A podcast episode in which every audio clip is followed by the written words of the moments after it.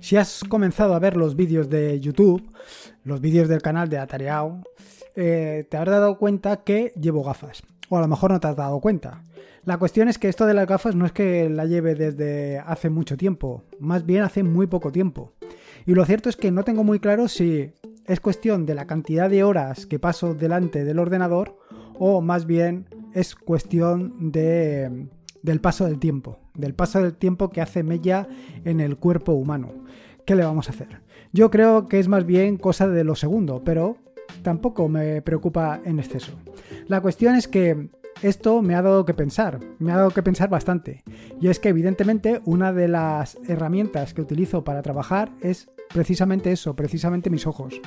Además de mis dedos, aparte de la espalda, en fin, que poco a poco me voy concienciando de lo importante que de tener las herramientas personales lo más preparadas y aptas posibles para el trabajo. Así que he ido tomando pequeñas medidas, pues pequeñas medidas para corregir, eh, por un lado, mis posturas delante del ordenador, por otro lado, para mejorar el trato que le doy a mis ojos y, por supuesto, también el resto del cuerpo, entre lo que se citan los dedos. En este sentido, en el episodio de hoy te voy a hablar precisamente de una herramienta que estoy utilizando para mm, proteger un poco mis ojos, dentro de lo que cabe, evidentemente. Se trata de Redshift.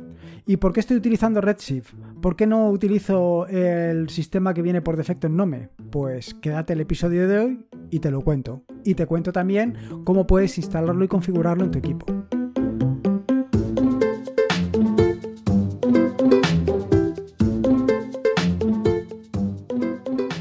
Soy Lorenzo y esto es Atarea.es. Este es el episodio número 193, un podcast sobre Linux, Ubuntu, Android y Open Source. Aquí encontrarás desde cómo ser más productivo en el escritorio o montar un servidor de páginas web en un VPS o una Raspberry, hasta cómo convertir tu casa en un hogar inteligente. Vamos, cualquier cosa que quieras hacer con Linux, protegiéndote tus ojos, tus manos, en fin, protegiéndote. Seguro que lo encontrarás aquí. Bueno, como te decía, el episodio de hoy va dedicado un poco a la protección de los ojos. Hace unos meses, por allá por el mes de abril, te comenté que había comprado un teclado nuevo, que por cierto no he recibido todavía. Espero que esté a punto de llegar. Y no te preocupes porque cuando llegue te haré una breve reseña sobre él y realmente para ver si esto ha beneficiado a mi trato con el teclado y a mi, al tiempo que paso delante de él. Hoy en día, tanto por cuestiones de trabajo como directamente por este proyecto, por atareado.des, los dedos son una de las herramientas necesarias. Y lo cierto es que más necesaria de lo que yo pensaba, o bueno, más bien no le había prestado la atención debida. Esta es una de las razones por las que me compré mi primer teclado mecánico. Inicialmente tampoco le había prestado gran atención a todo esto del teclado mecánico y no pensaba que fuera a ser tan productivo y tan... vaya, que me fuera a venir tan bien. Pero la verdad es que con el tiempo que estoy dedicando últimamente lo cierto es que sí. Pero no solamente es esto, sino es que realmente hace, pues yo te diría que un mes o un poco más, yo creo que en pleno confitamiento, em, la, cuestión es que me corté eh, las yemas de los dedos. Vaya, de esto de que estás cocinando, no te preocupas mucho por protegerte los dedos, porque al fin y al cabo tampoco le prestas atención, estás pelando una patata y de repente, pim, un cortecito. Tampoco es que sea un, corte muy profundo, un corte suficientemente profundo como para que me durara dos o tres días, pero nada más allá de esto. ¿Qué pasó? Pues precisamente eso que te puedes imaginar. Pues que mm, durante dos o tres días tuve molestias. Evidentemente trataba de escribir menos con ese dedo, pero al fin y al cabo molestias son. Y lo, la verdad es que molestias bastante molestas. Y en ese sentido, pues evidentemente he decidido cuidarme más. Y esta es una de las razones para este, precisamente este, este episodio del podcast. Aunque evidentemente va enfocado hacia otra cosa, a proteger mis ojos. A proteger mis ojos porque, claro, evidentemente una de las herramientas que utilizo para introducir los datos son mis dedos, pero otra de las herramientas eh, son mis ojos. Así que decidí un poco informarme sobre todo lo que tiene que ver eh, con los ojos, la exposición a la pantalla, pues esas cosas que cuentan referentes a la distancia que tienes que tener, a los colores y todo esto. Y es algo que te vengo a traer y te vengo a contar por qué me he decantado por Redshift precisamente para protegerme los dedos. los, los dedos no, va bien los ojos. Lo primero es, y antes que nada, contarte un poco qué es esto de la temperatura de color. Pues porque eh, todas las herramientas que vas a encontrar referentes a proteger los ojos hablan sobre la temperatura de color. Lo de la temperatura de color simplemente lo que hacen es asociar a las emisiones que hace un cuerpo negro cuando se le somete a calor. Entonces, cuando empiezas a someter a un cuerpo negro a calor, empieza emitiendo eh, infrarrojos. Poco a poco bueno, esos primeros infrarrojos evidentemente no son visibles, pero cuando alcanzan cierta temperatura empiezan a ser visibles, virando a rojo. Sobre los 6000 Kelvin más o menos, eh, ya emite todo el espectro, con lo cual te vas a encontrar una luz blanca y posteriormente va virando hacia el azul y, hasta que pasa a otro, otro espectro en el que ya no es visible. Para que te hagas un poco una idea, sobre los 1700 Kelvin, Em, la temperatura, o digo la temperatura, el color más o menos es el de una, de una cerilla. A los 2700 se comporta como una luz incandescente, la típica bombilla de hace unos años, que ahora ya no la vas a encontrar porque en muchas ocasiones ya estás hablando de luz de esta emitida por LED. Sobre los 3000 se corresponde con una lámpara halógena, los 5000 una fluorescente, 6000 es lo que viene siendo la luz del día y 6500 es una luz de un día nublado. Más o menos esto es la equivalencia.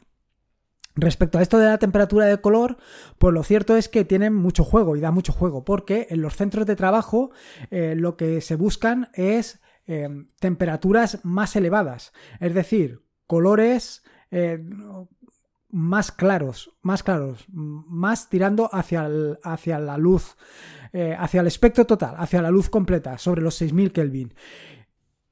mientras que en tu casa lo que buscas son colores más cálidos. Bueno, a ver, colores más cálidos pero temperaturas más frías. Ahí seguro que eh, a lo largo del podcast me voy a equivocar en más de una ocasión, porque siempre estamos hablando de temperaturas frías aproximándose al 0 Kelvin, pero eso precisamente, y como te he comentado anteriormente, eh, viene a ser... Em, colores más cálidos como lo entendemos nosotros, en tanto en cuanto van más hacia el rojo. Pero bueno, lo que vengo a decirte es que tú en casa lo que buscas son, pues eso, temperaturas más frías y colores más cálidos, colores más anaranjados o más rojos, que es lo que te da, pues, ese ambiente. ¿Qué es lo que sucede? Que precisamente esos colores eh, eh, anaranjados, esos colores rojos, lo que te dan es una sensación mm, más de, ¿cómo te cuento? Más de calidez. A pesar de, como te he dicho, son temperaturas frías. No solamente es esto, sino que se ha demostrado que eh, esas temperaturas eh, de, vaya, esos colores lo que favorecen es la melatonina y propician el sueño, mientras que los colores más fríos, perdón, los colores más tirando hacia el azul, más virando hacia el azul, lo que mejoran es tu rendimiento y tu concentración. Así, por ejemplo, en los centros de trabajo normalmente te vas a encontrar pues eh, colores mm, o luces mucho más blancas o incluso tirando hacia el azul, por el tema este de, la concentración. Y como te digo, pues tú en casa vas a perseguir precisamente justo lo contrario. Menos en el puesto, menos en tu despacho, en tu oficina, donde vas a intentar, o por lo menos deberías de intentar tener colores más, más azulados. En este sentido, ¿qué es lo que sucede? Pues precisamente lo que sucede es que eh, durante o, los monitores actualmente lo que te muestran son colores pues en torno a los 6000 Kelvin es decir colores eh, o que barren todo el espectro que son mucho menos cálidos que son temperaturas mucho más eh, mucho más calientes ¿Qué es lo que sucede? Pues que si durante eh, tu digamos, estás trabajando ya tirando a la noche y estás utilizando ese espectro de colores, en lugar de estar segregando melatonina que te va a llevar a, a mejorar tu sueño, es justo el proceso contrario.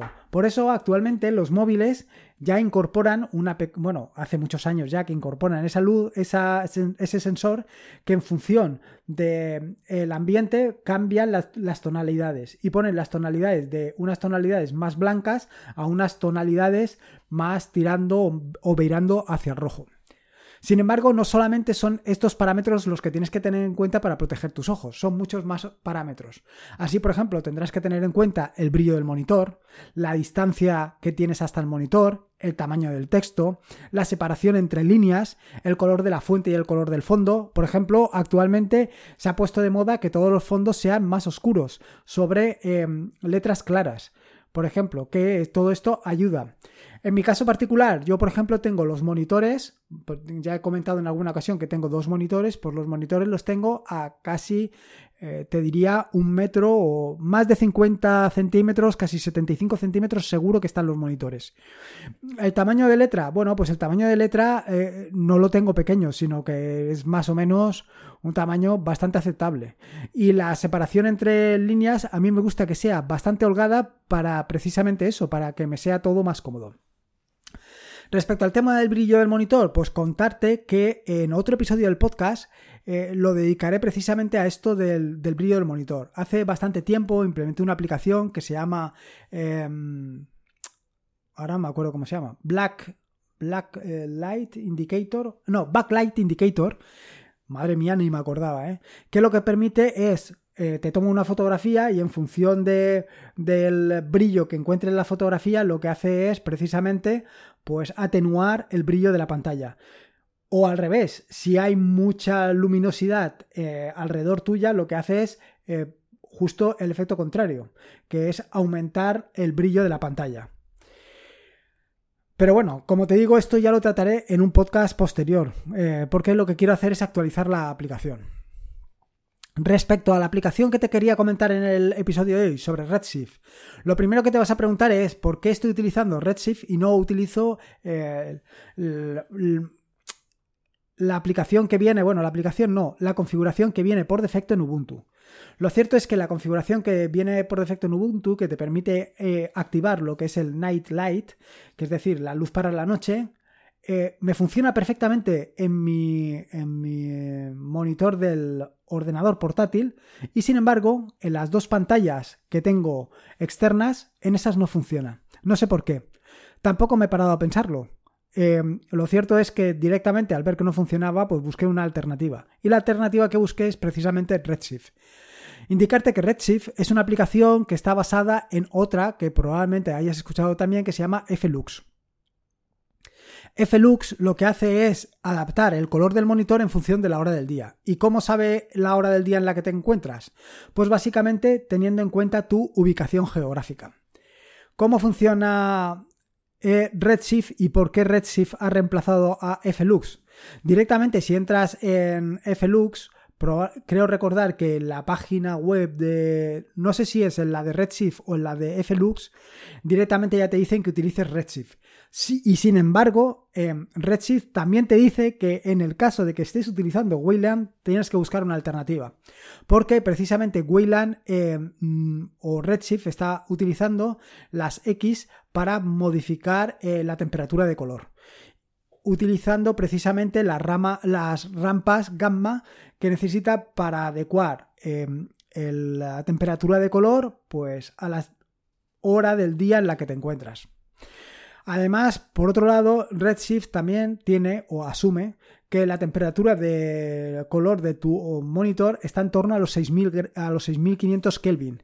Esto lo tienes que tener muy en cuenta si estás trabajando con Redshift, en el sentido de que si estás utilizando o has modificado la temperatura de color, esto lo tienes que tener en cuenta, como te digo, para adaptar la temperatura de color que te va a ofrecer Redshift. Porque si no, o bien vas a tirar mucho a colores azules o bien vas a tirar mucho a colores eh, más mm, cálidos, más rojos. ¿Qué más cosas te tengo que decir de Redshift? Pues eh, para modificar la temperatura de color para conforme pasa el día, como te he dicho anteriormente, lo que utiliza es tu ubicación geográfica. Para obtener tu ubicación geográfica utiliza una librería que se llama GeoClue. Esta librería que está disponible en Ubuntu, lo que te permite es, en función de determinados parámetros, como puede ser la información que viene de la red Wi-Fi que estés utilizando, o incluso a través de la propia red, te identifica dónde te encuentras y con eso, pues calcula la posición y, y va variando en la temperatura de color en función de la hora del día. ¿Qué puede suceder? Bueno, puede suceder varias cosas. La primera cosa que puede suceder es que estés conectado a una VPN y entonces la posición que te dé es la posición es otra posición completamente distinta, que no tenga que ver con dónde está. Otro problema que puedes tener, sencillo, es que tu proveedor de Internet también te esté dando otra ubicación, con lo cual esto lo tienes que tener en cuenta. Indicarte que Redshift por defecto no tiene un archivo de configuración, aunque te permite crearlo. Te permite crearlo y modificar una gran cantidad de parámetros, con un pequeño inconveniente, y es que no está muy bien documentado el tema del archivo de configuración. Vaya, básicamente no está prácticamente nada documentado. Simplemente te tienes que descargar el archivo de configuración según te dejo en el enlace en las notas del podcast y a partir de ahí a partir de ahí, pues ir jugando con los parámetros y viendo si se adecuan al funcionamiento.